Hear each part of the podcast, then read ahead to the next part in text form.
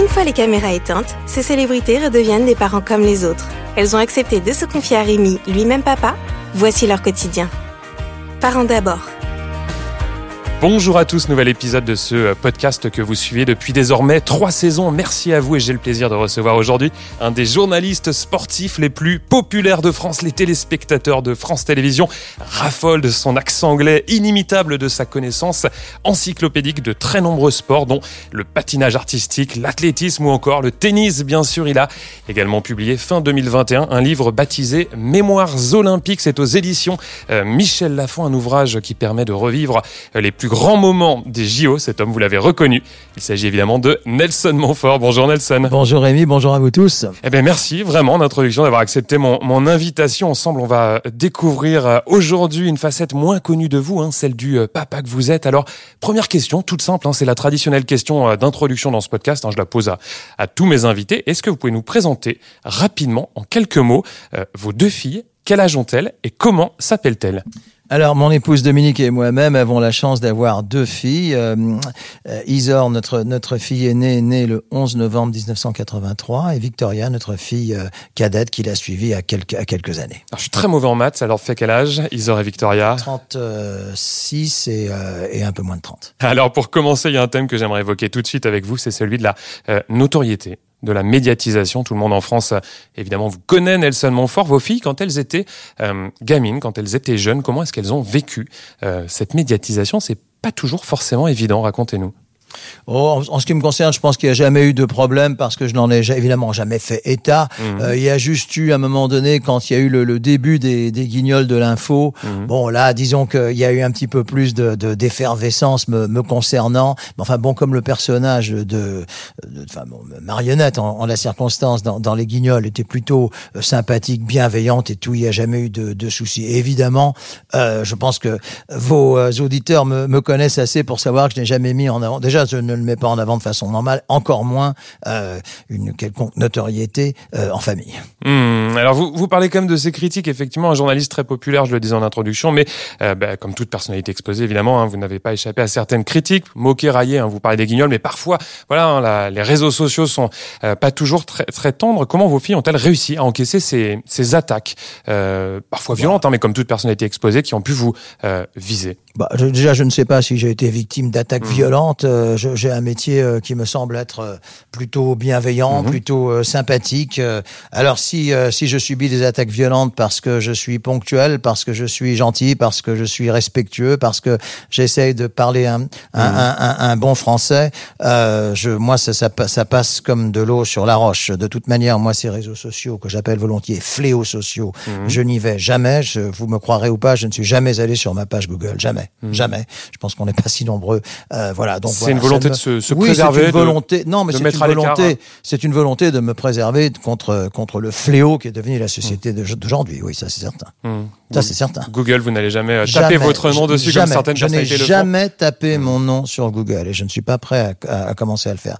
Par conséquent, alors évidemment, je sais très bien que il y a, y a des critiques, tout le monde en a des critiques, mais ça m'atteint forcément moins vu que je n'y vais jamais. Alors il y a toujours quelques bonnes âmes pour venir vous dire, euh, voilà, que, voilà, tu sais ce qu'on a dit sur toi, etc. Et évidemment, dans ce cas-là, c'est plutôt négatif que positif parce que c'est la vie. Mais euh, voilà, j'essaye de me de me préserver au le plus possible de ce que je considère comme le principal fléau du 21e siècle. Mmh. C'est un mot très fort, un fléau. Oui, parce que c'est la vérité, parce que parce que parce que sans, sans, je ne suis pas né de la dernière pluie. Je, je sais très bien que je sais très bien que qu'il y a il y a des, des enfin des, des, des, c'est anonyme, c'est grossier, c'est rempli de fautes d'orthographe. Moi personnellement, je préfère euh, euh, lire Victor Hugo. Et vous avez bien raison. Alors, c'est pas facile de s'auto-analyser, Nelson, mais si vous deviez vous décrire en tant que euh, papa tant que père, que diriez-vous Que vous êtes un, euh, un papa poule, un papa proche de, vos filles, je vous vois sourire, racontez-nous. Oui, je pense que la, la, réponse est dans la question. Il est évident que voilà que moi je suis là pour euh, pour les aider, pour les aimer. Euh, euh, donc voilà, je, je, je, ne suis pas du tout, je n'ai jamais été un père sévère, jamais, jamais, jamais. Ce n'est pas à mon âge que je vais commencer. Donc donc donc voilà, je, je moi je pense qu'on est sur terre pour pour aimer, pour aider ses enfants et c'est ce que j'ai toujours fait. Ça change quoi d'avoir que des filles quand on est un papa, ah, quand bah, on est un homme bah, Je pense que, enfin, je crois qu'il y, y, y a, plein d'études qui ont été faites là-dessus. Je pense que l'attachement euh, d'une fille par rapport à son papa est quelque chose d'unique. Euh, euh, et, moi, en ce qui me concerne, l'inverse est au moins aussi vrai. Donc voilà, ça, bah, ça, ça, ça transforme la vie, je dirais. Ça, ça rend surtout la vie plus belle et plus heureuse. Et ça permet vraiment, vraiment de, de relativiser plein de choses. Je veux dire, bon, moi, professionnellement, tout le monde de euh, voilà, a subi des hauts et des bas parce que c'est normal. Mais euh, voilà, je veux dire, l'essentiel n'est pas là. Et je dirais même l'essentiel est de moins en moins là. Mmh, donc une base votre euh, oui je crois en plus que oui parce que c'est comment c'est c'est une union qui tient c'est c'est c'est nous sommes je vais pas dire que je suis le dernier des mohicans mais il y a un peu de ça. Je veux mmh. dire il y a un peu de ça. Mmh. il y a, il y a un peu de ça. Et, de ça je suis très fier. Vous parlez de l'éducation on a quand même quand on vous voit Nelson l'impression d'une personne non pas stricte et rigoureuse mais carrée on imagine mal euh, un papa laissant passer tout à ses filles. Il y avait forcément un petit peu de discipline et de rigueur chez les Montfort. Je suis plus rond que carré. si c'est ça la réponse que, que vous attendez, oui, je, je, suis plus rond que carré. Euh, je, je... En plus, bon, il se trouve qu'Isor et Victoria n'ont jamais eu de, de problème de comment de discipline ou autre. Ce sont plutôt des filles, enfin, sont même totalement des filles extrêmement gentilles. Elles l'étaient euh, quand elles étaient plus jeunes. Elles le sont encore aujourd'hui. Elles font ma fierté de tous les jours. Hmm, alors au niveau professionnel, votre fille euh, Victoria a fait de la télévision sur W9 et Direct 8, hein, euh, notamment en préparant cette rencontre, en préparant ce podcast, j'ai retrouvé une archive où elle nous confiait à Télé Loisirs que vous ne l'aviez jamais pistonné. Est-ce que vous nous le confirmez Est-ce que ça n'a pas bah, été tentant parfois de lui donner un petit coup de pouce? Déjà, non, mais déjà c'est intéressant parce que vous venez de citer les chaînes sur mmh. lesquelles euh, elle travaille. Euh, chaînes où vous n'officiez pas. Exactement. Donc c'est la réponse à la question. Mmh. Alors euh, pistonner, ça dépend ce qu'on appelle pistonner. Je, je, je, je n'ai jamais fait engager directement. Maintenant, comme je disais que je suis aussi sur cette terre pour aider les miens, j'ai essayé, j'ai essayé, j'essaye encore de comment de, de, de l'introduire peut-être auprès de personnes qui sont susceptibles d'aider. Mais vous je comment? Je, je, me suis vite rendu compte que en fait c'est plutôt pour me faire plaisir. Et, et ça ça c'est et, des rendez-vous de complaisance etc qui laissent beaucoup plus de blessures que de satisfaction. Donc c'est vrai que j'ai un peu freiné. Je, les seules fois où j'ai euh, Enfin, où j'ai vraiment essayé de les aider, c'est avec des personnes dont je savais que ça pouvait être euh, efficace. Euh, voilà, je, je, je, vous savez quand, quand je vois quand je vois par exemple dans le dans le dans le cinéma, dans la télévision, etc. Le nombre de, de fils d'acteurs, de filles d'acteurs, de fils de réalisateurs, de filles de réalisateurs qui rentrent directement sans passer par euh, quelques castings que ce soit parce qu'elles s'appellent euh, euh, Durand, Dupont ou autre. Euh, je me rends compte que là, là, effectivement, on peut dire qu'il y, y, a du piston, il y a presque du piston de naissance. Mmh. Moi, ce n'est absolument pas le cas. Mmh, mmh. Et aujourd'hui, ces, ces, envies à votre euh, fille cadette, elle se situe, je crois, plus du côté du, du cinéma et de la réalisation, c'est ça que de la télévision? Elle est à la fois scénariste, réalisatrice, productrice. Avec son film Dans les parages, ils ont obtenu, et ça c'est une très très belle satisfaction, ils ont obtenu le grand prix du public du Festival de Liège, qui est un petit peu l'équivalent du Festival de l'Alpe d'Huez, si vous voulez, en matière de court-métrage. Et, et, et dans ces festivals-là, pour lesquels, alors là en revanche, je sais un peu comment ça se passe, parce que j'ai souvent fait partie du, du jury, euh, il y a beaucoup de copinage beaucoup de copinage. Or, dans le Grand Prix du public, il n'y en a pas. C'est même le seul où il n'y en a pas. C'est le public qui choisit, ça a qui été décide. Une, ça a été une vraie, une vraie, une vraie fierté pour ça. Mmh, mmh. Alors, votre fille euh, Isor, l'aînée, est beaucoup plus discrète que sa sœur, hein, sur les réseaux sociaux notamment. On en parlait il y a quelques instants. Qu'est-ce qui l'anime aujourd'hui professionnellement et dans quel secteur travaille-t-elle? je, je, je, je, termine la parenthèse sur, mmh. sur Victoria, qui, qui était effectivement influenceuse, Instagrammeuse, qui a près de 60 000 followers, qui commence très à être suivie, beaucoup. exactement. Elle est très suivie et surtout, ce sont des vrais followers. Ce ne sont pas parce que j'ai appris des choses aussi qu'on qu'on paye des followers ou qu'on se met des faux followers, tout ça m'échappe un petit peu, mais enfin j'ai appris au fil du temps. Donc, elles, ce sont des vrais. Euh, et effectivement, elle est très suivie, elle est très. C'est paradoxal quand euh, on a un papa qui n'aime pas du tout les réseaux non, sociaux. Là, les réseaux sociaux, là, là, là, en l'occurrence, c'est le, les réseaux sociaux dans ce qui, dans ce qu'il y a de mieux. D'ailleurs, elle publie que des, des posts positifs et tout, etc. Pour répondre, pour répondre à, à votre question concernant Isor, non, alors elle, c'est différent. Elle est à, c'est une grande lectrice. C'est une très très grande lectrice. Et alors là, je suis très fier parce qu'elle vient d'être engagée par deux maisons d'édition pour faire partie d'un comité de lecture, c'est-à-dire donc de, de et, aussi également de lecture anglo-saxonne. Et ça, c'est très bien parce qu'elle parle couramment anglais, américain, anglo-américain. Décider quels livres elle, vont d'être voilà, édité. En, en, tout cas, conseillé. Une lourde responsabilité ça, en amont. Oui, oui, parce qu'ils sont pas si nombreux à, à lire couramment l'anglo-américain. Il y a également, enfin, il y a beaucoup, vous le savez, de, de thrillers là qui, qui, qui sortent euh, vraiment avec beaucoup de, de, enfin voilà, de, de, de d'impact, etc. Il y a des romans scandinaves qui sont écrits en anglais pour la plupart, et, et ça, elle adore, et, et moi, je, je, suis très heureux qu'elle fasse ça. En plus, elle l'adore, c'est-à-dire que elle n'a pas l'impression de travailler, elle rend des fiches de lecture dans les temps et tout ça, ça, ça, ça me rend extrêmement fier, extrêmement fier. Et puis par ailleurs, elle travaille pour une très jolie radio qui s'appelle Armada. Armada, mm -hmm. c'est un petit, un petit, un, un, un, petit jeu de mots qui encourage beaucoup la une radio sur le web, et elle travaille également. Alors là, vous allez me dire, vous pensez que je l'ai pistonné, ben pas du tout. C'est Philippe qui est venu vers elle, Philippe Candeloro qui l'a demandé comme chroniqueuse sur Ice Radio, Ice donc le patinage, mm -hmm. la glace, euh, également sur le sur le web. Donc, donc voilà, votre fille travaille sont... dans une émission de Philippe Candeloro. Exact, et moi pas.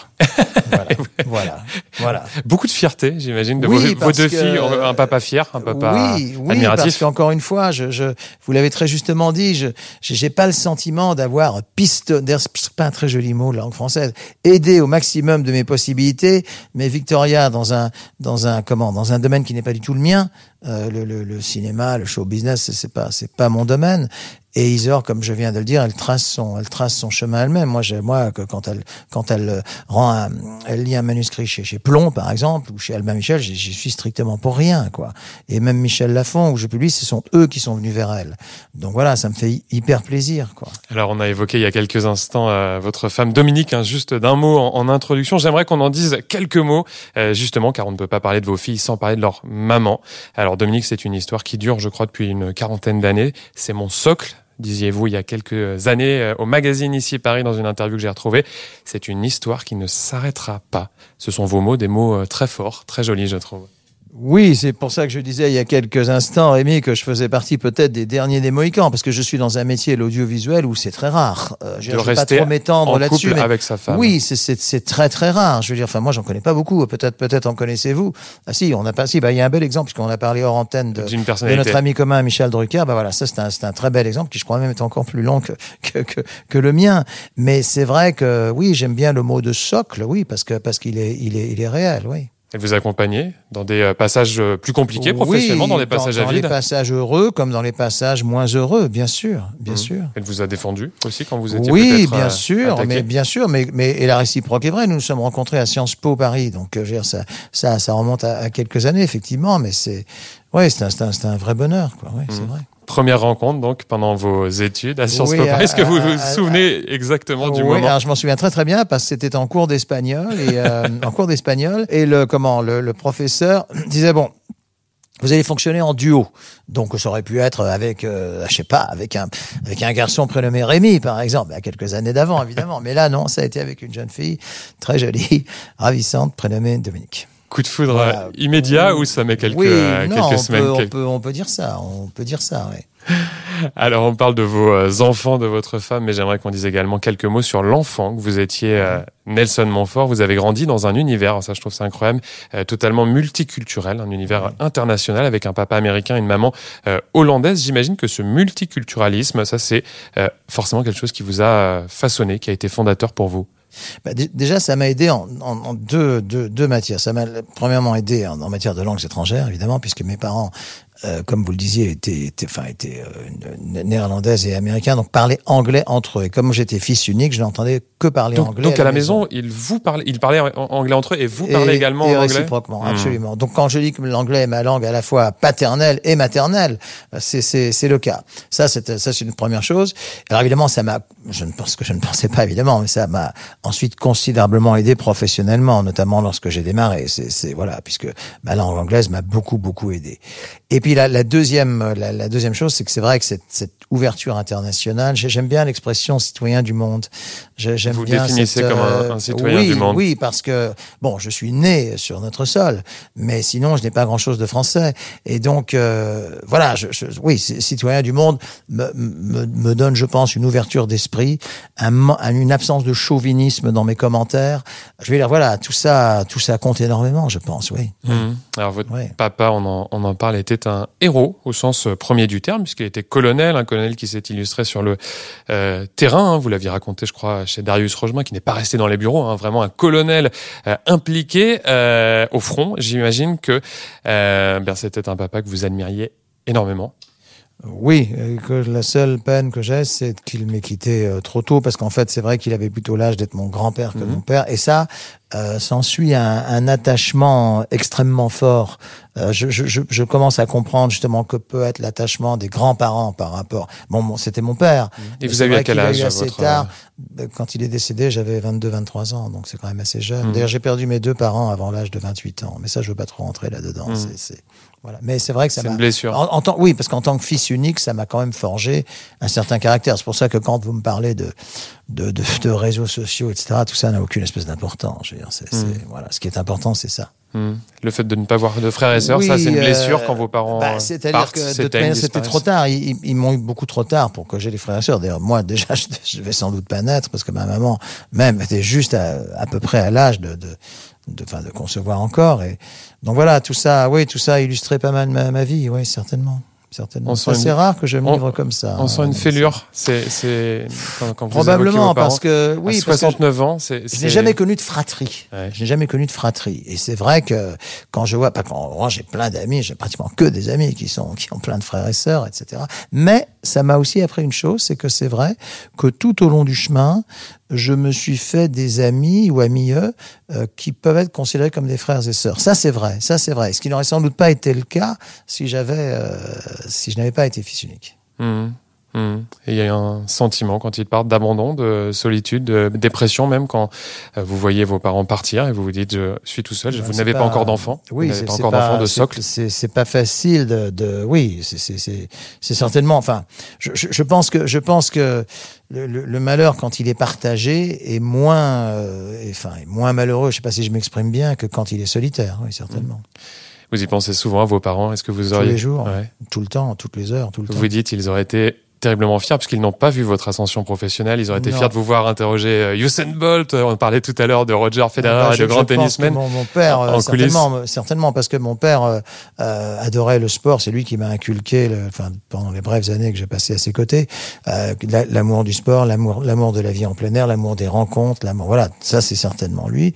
Ma mère m'a, m'a inculqué plus de sensibilité. Donc je, pense qu'effectivement dans les deux cas, ils auraient été fiers, mais je me dis qu'au fond peut-être que de là-haut il le voit quand même d'une certaine manière. En tout cas, je m'efforce d'y penser. Oui. Mmh, transition toute trouvée sur la religion, puisque euh, l'au-delà, votre euh, papa euh, vous a transmis sa, sa, religion, la religion protestante. Dans une interview accordée récemment à Pèlerin Magazine, vous expliquez qu'avec l'âge, vous vous sentez de plus en plus protestant. ce sont vos mots. Qu'est-ce que ça signifie pour vous au, quotidien, cette spiritualité? Je pense que déjà, déjà j'ai eu l'occasion d'en parler finalement deux fois et j'ai choisi, j'ai bien choisi les médias. Je pense effectivement, vous venez d'en citer un, et puis l'autre c'était le, la séquence du jour du Seigneur chez, chez nous, mhm. dimanche matin. Euh, oui, parce que c'est une, c'est une religion, puis en même temps, c'est une forme de philosophie, la, la religion protestante. Un, un, un, protestant, par exemple, ne vous dira rarement euh, ce garçon est gentil. Il vous dira ce garçon est intelligent. Mmh. J'ai entendu l'intelligence et l'intelligence du cœur. Moi, j'ai complètement, complètement ça en moi. Euh, bon, je ne vais pas revenir sur les différentes persécutions qu'a connues la, la, religion protestante à travers les siècles, mais euh, je me sens, c'est assez drôle parce que, enfin, drôle n'est pas le mot, mais je, je, je, me sens de plus en plus proche, effectivement, de cette, euh, de cette euh, religion qui, je pense, aujourd'hui, constitue un peu une forme de, de résistance. Je, je, mmh. je, je, suis très, très, très proche de cela. Mmh. Et puis, vous savez, une religion, une religion qui a été, euh, enfin, persécuté à travers les siècles, ça, ça veut dire quelque chose. C'est la même chose pour la religion juive. Et d'ailleurs, c'est intéressant parce que je constate que historiquement, la, religion protestante est très proche de la religion juive et réciproquement les, les, les euh, ce qu'on appelait les justes, notamment, euh, notamment du côté du, du Chambon-sur-Lignon. Parce que là, je me suis beaucoup intéressé à ça. Mmh.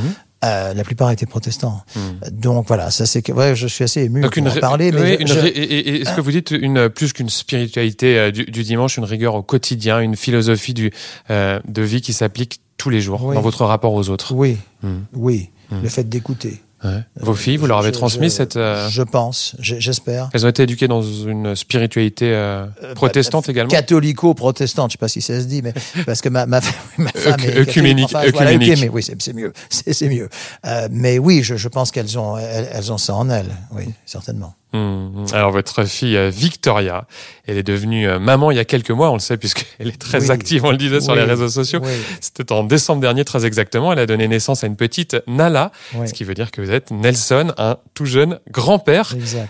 Un grand-père forcément euh, gaga. Oui, parce qu'en plus, si vous, voyez, si vous voyez la petite, elle est vraiment tellement mignonne. Il faut faire qu'avec les parents qu'elle a, c'est, c'est, c'est, elle, elle, a de quoi. Elle est extraordinairement mignonne. Elle, mm. elle, évolue bien avec un sourire craquant. Elle est née le 13 décembre, donc ça lui fait cinq mois, c'est ça. Euh, oui, ça, ça, et ça aussi, ça, comment? Comment ça, ça, ça, relativise plein de choses. Ça relativise plein plein de choses. Voilà, moi je suis je suis très heureux de, de voilà de, de, de, voir cette euh, voilà, cette évolution. Très, très heureux. Très, très mmh. heureux. Est-ce que ça vous, est-ce que ça vous replonge quelques années en, en arrière quand vos filles étaient en bas âge, les couches, les, Oui, parce qu'en plus, euh, la petite Nala, qui est un prénom africain, Swali kenyan, euh, mmh. d'ailleurs, c'est une personnage dans le Roi Lion, comme, comme vous le savez sûrement, euh, ressemble énormément à sa maman. Donc, évidemment, ça, ça me, ça me remet en arrière euh, Victoria il y, a, il y a quelques années, bien mmh. sûr. Et, et, vous, au quotidien, c'était plutôt Dominique ou vous qui s'occupiez des, des sans, vous, sans, vous, faire un jour, vous faites partie d'une une génération où les hommes étaient, euh, vous n'êtes pas d'un âge canonique, mais une génération où les, les hommes étaient peut-être moins présents dans le quotidien. Mais, mais, je suis à la transition de deux générations. C'est vrai. Je suis à la transition et donc euh, non, moi j'ai moi j'ai jamais eu de problème pour m'occuper de si c'est pour changer un bébé, c'est de ça c'est de ça qu'il s'agit. J'ai jamais eu de problème et d'ailleurs je suis sûr que je n'en aurai pas euh, quand la petite parce que je pense qu'elle viendra chez nous un peu plus souvent parce que maintenant elle va avoir bientôt six mois etc. Je sais que je n'en aurai pas. Hmm. Je lui ai déjà donné le biberon, si c'est ça votre question. Et donc, non, j'ai aucun problème avec ça. Mais c'est vrai, c'est vrai que là, il y a une vraie transition de, de, de génération. Et moi, je suis un peu à, à cette transition. Hmm, hmm. Alors, pour finir cette discussion, un, un, mot sur la télé, Nelson. Quelles sont euh, vos perspectives aujourd'hui à France Télévisions? Vous travaillez, on le rappelle, depuis 1987, hein, c'est ça?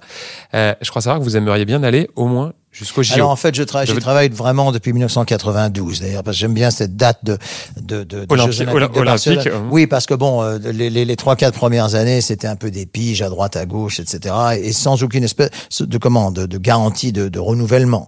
Euh, donc j'ai été en fait engagé euh, début 92 de mémoire, donc ça fait quand même 30 ans, ce qui est, ce qui est déjà pas mal. Ce qui m'a valu de suivre effectivement huit Jeux Olympiques d'hiver et huit Jeux Olympiques d'été. Mhm. Ça, au cœur de ce livre, hein, je le rappelle, je le cite en introduction, Mémoires Olympiques. Hein. Absolument, oui, mhm. c'est gentil de le rappeler. Effectivement, j'ai ouais, sorti ce livre Mémoires Olympiques chez, chez Michel Lafon.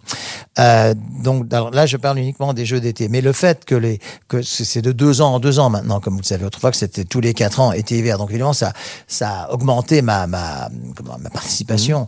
Alors c'est vrai qu'avec 16 JO, euh, je pense pas qu'on soit très nombreux comme journalistes euh, je confirme. français à avoir suivi, avoir eu le privilège de suivre ces Jeux Olympiques. Alors mes perspectives. Donc l'objectif c'est d'aller jusqu'en 2024. Oui, évidemment une date symbolique des JO euh, en France à Paris. Oui, je, je, je pense que c'est une assez jolie date symbolique comme vous le dites. Je pense que qu'on va me faire cette proposition hmm. et que et que je l'accepterai. Maintenant après, euh, je il y, y, a plein d'autres choses. je, je, vais être très très franc. On a après, si vous partez, euh, dans l'hypothèse où vous partez de France Télévisions, on a du mal à vous imaginer à la retraite, on a du mal à vous imaginer sans travailler, vous avez forcément, et vous allez forcément continuer à, à travailler d'une autre manière peut-être?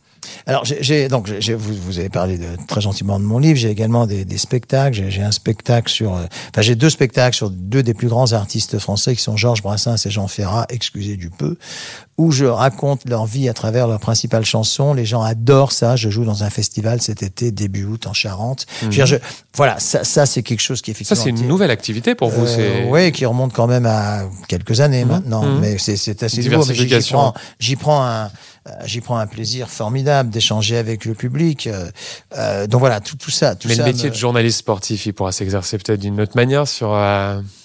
Écoutez, je les pense médias, que, la radio, voilà, j'imagine qu'il Voilà, je pense qu'en plus comme, comme chroniqueur, comme chroniqueur, etc. Je, oui, il y a déjà quelques quelques touches pour ne rien vous cacher. Donc voilà, bien sûr, je, je ne resterai pas inactif. Je, je ralentirai probablement un peu. Mais si vous voulez, je suis Rémi dans une situation qui, qui est la suivante. Et je vous réponds très très très honnêtement. Aujourd'hui, je travaille sur une chaîne donc de service public. Euh, j'ai coutume de dire que le véritable patron, c'est le public. Mhm. Bon, euh, vous avez très gentiment rappelé que le public a l'air de me mettre euh, en haut de, de, ses, de ses comment, de ses goûts, voire même tout en haut en matière de journaliste de sport. Donc, bon, je, je- ça, ça me fait extrêmement plaisir. Mais ce n'est pas le public qui va décider de, de mon mainte- ma maintien n'est pas le mot, de, de- ma Votre- prolongation ou non de votre, sur, sur, sur cette chaîne. Voilà, Télévisions. exactement. Donc ça, ça, j'y suis, j'y suis extrêmement, j'en suis extrêmement conscient, si vous voulez. Mais bon, voilà, je, je, je pense qu'effectivement, non, je dirais que les Jeux Olympiques de Paris 2024 sont d'autant plus, je pense, une jolie euh, échéance que depuis deux ans. euh, pratiquement toute l'activité sportive et notamment les nôtres avec les contrats que nous avons parce que bon autant il y a d'autres contrats qui ont pu être plus ou moins suivis mais les nôtres ont vraiment subi les conséquences de cette euh, de cette crise sanitaire donc il y a beaucoup de- il y a beaucoup d'événements par exemple cet été qui auraient dû avoir lieu l'été dernier etc donc voilà je, je, ça aussi ça ça joue je pense enfin je, je le sais dans dans la décision et, et dans la proposition qui qui, qui devrait m'être faite mais Mhm. Mais vous êtes confiant. je, je, je suis euh, confiant 2024. et serein parce que je trouve que ça serait une assez jolie porte de sortie pour France Télévisions, mais pas une porte de sortie tout court. Hmm, Est-ce que vous pourriez après continuer à travailler en tandem avec Philippe Candeloro, qui je le sais est une personne qui compte euh, énormément pour vous C'est presque un frère, je crois que vous l'avez déjà dit, euh, Oui. Philippe. Oui, alors ça, je dirais, parce que ça, je pense que c'est ce qui va me plus le manquer. C'est le fait de plus pouvoir commenter le patinage avec Philippe, parce que bon, si je quitte, euh, je- je- il y aura sûrement quelqu'un d'autre, et quelqu'un d'autre qui fera sûrement ça très bien. Mais ça, c'est ce qui, je pense, va, va le plus me manquer. Euh, je, je, comment? Je pense qu'avec Philippe, on a établi un, un tandem, oui, fraternel, Frat- on ouais, va dire, fraternel dans la vie, et qui, je pense, à l'antenne, rend, retranscrit cela.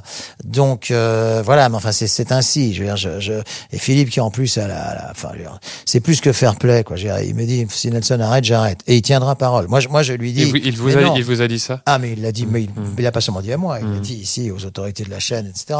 Et moi, je lui dis, mais non, Philippe, toi, tu vas continuer avec elle. Non, non, si, si toi, tu arrêtes, j'arrête. Bon, il y a peu, il y a pas beaucoup de gens qui, qui, qui, euh, qui sont comme ça. Et je sais qu'il le fera en plus. Donc voilà, je, c'est vrai que c'est un, oui, c'est devenu Philippe et je pense l'une des personnes les plus proches pour moi dans ce métier, si ce n'est la plus proche. Hmm, et, ça vous blesse quand, quand on le dépeint parfois comme quelqu'un de, de sexiste, de misogyne C'est ce qu'on peut parfois entendre. Ça, c'est quelque chose, justement, vous qui le connaissez, qui vous euh, heurte, qui vous blesse, parce que lui a été très critiqué. Mais surtout que c'est faux, c'est faux. Il- D'ailleurs, il n'y a que des femmes autour de lui. Il est marié et père de trois filles. Et c'est faux. Moi je, moi, je le vois qui appelle sa femme tous les soirs. Je le vois qui appelle ses filles euh, tous les jours, ou même plusieurs fois par jour. Là, nous étions à Pékin, euh, plus ou moins confinés, ce qui veut dire qu'on on vivait quasiment ensemble pendant, je sais pas, 16 heures par jour. Donc je vois comment il est. Il est tout sauf ça. Alors c'est vrai qu'à un moment donné, euh, à l'époque où c'était encore plus ou moins autorisé, il se livrait à quelques plaisanteries jamais méchantes, jamais méchantes. Mais. Euh, Aujourd'hui, euh, aujourd'hui, on, on est dans une situation où on ne peut pratiquement plus rien dire, la moindre plaisanterie, la moindre. Euh, donc voilà, je, je, ça, j'en reviens justement à, à votre remarque du départ, Rémi, c'est que vous savez qu'aujourd'hui, il y a des personnes qui sont sur leur ordinateur, etc., tout en, en permanence, et, ah, un tel, un, tel, un tel a dérapé. Ça, c'est le mot qu'on entend le plus souvent. Il a dérapé. Euh, vous me direz pour le patinage, le patinage, c'est- c'est un verbe qui peut tenir la route. C'est de circonstance. Mais voilà, mais c'est de circonstance. Mais voilà. Et vous, et vous l'avez en tête quand vous commentez justement là, on est diffusé pendant Roland Garros. Est-ce que vous l'avez en tête quand vous faites des commentaires? Est-ce que vous avez en tête justement ce climat qui n'était pas forcément le Ah même oui, que celui ah euh, oui, qu'il y a ah dix oui, ans Ah Ouais. oui, ah oui, mais, mais complètement, complètement. Je, je, je, je, je vis très mal euh, cette, euh, cette forme de, allez, on va dire d'autocensure, parce que c'est c'est de ça qu'il s'agit. D'ailleurs, mais- Philippe, vous, si vous posez la question, il va vous dire. Et d'ailleurs, regardez, c'est bien, c'est bien simple. On a passé là 15 jours ou 18 jours à Pékin. Il y avait du patinage pratiquement tous les jours. À ma connaissance, à ma connaissance, Philippe n'a pas essuyé la moindre rafale. Donc c'est bien la preuve que, que voilà, en fait, on a transformé, on, on a transformé ce qui avant pouvait être euh, mal pris par 1%, voire 0,1% des gens, en euh, comment plaisanterie l'un sur l'autre. Et ça, ça va très très bien. Et là, évidemment, là, on peut rien. Puis alors, de toute manière, moi, j'ai toujours beaucoup apprécié l'autodérision. Vous savez, au fond, c'est assez facile de, de se moquer des autres. C'est moins facile de se moquer de soi-même. Et ça, je pense, ce sont un peu mes origines anglo-saxonnes qui me font réagir comme ça. Hmm, de l'autodérision donc. Oui. Allez, pour conclure ce euh, podcast, cette discussion euh, passionnante, merci Nelson, j'aimerais vous laisser le, mot de la fin. Cher euh, Nelson, imaginons qu'Isor et Victoria tombent sur ce podcast, hein, écoute la, la, discussion que l'on vient ah, d'avoir pendant une trentaine de minutes. et eh bien voilà, et eh bien justement, quel message souhaiteriez-vous leur adresser en quelques mots, l'une après l'autre? Allez, honneur aux aînés, on va commencer par Isor qu'elle continue, que, que Isor continue sur la voie qu'elle s'est tracée avec. Euh, c'est une, euh, c'est une jeune fille, une jeune femme euh, qui, franchement, n'a, enfin, je vais pas dire qu'elle a aucun défaut. Tout le monde a des défauts, mais qui n'a aucune méchanceté en elle. Elle a, elle a vraiment que de la gentillesse et, parfois, évidemment, cette gentillesse peut être prise pour de la faiblesse. voilà, mais, mais, mais qu'elle continue à être comme ça parce que, au fond, qu'est-ce qui reste à la fin? C'est ça, et c'est même que ça. Voilà. Quant à Victoria, euh, ben voilà, qu'elle continue sur cette voie. C'est une, c'est une jeune fille extraordinairement honnête, Victoria. Elle est, elle est, elle est déterminée. Elle a, elle a du courage pour plein de choses. Elle est capable de, de, de faire 1000 kilomètres pour un casting, etc. Voilà, qu'elle continue, qu'elle ne perde pas cette, cette foi. J'ai beaucoup de, beaucoup de d'amour et d'admiration pour, pour mes deux filles. Et puis si je, si je peux terminer sur un message que peut leur dire ce qu'elles peuvent penser de leur papa, parce qu'elles sont exactement comme ça, que, comment dire, que, puisqu'on a parlé de mon enfance, etc., que, que comment dire, que, que l'adulte que je suis devenu n'a pas trahi l'enfant que j'étais. Parents d'abord.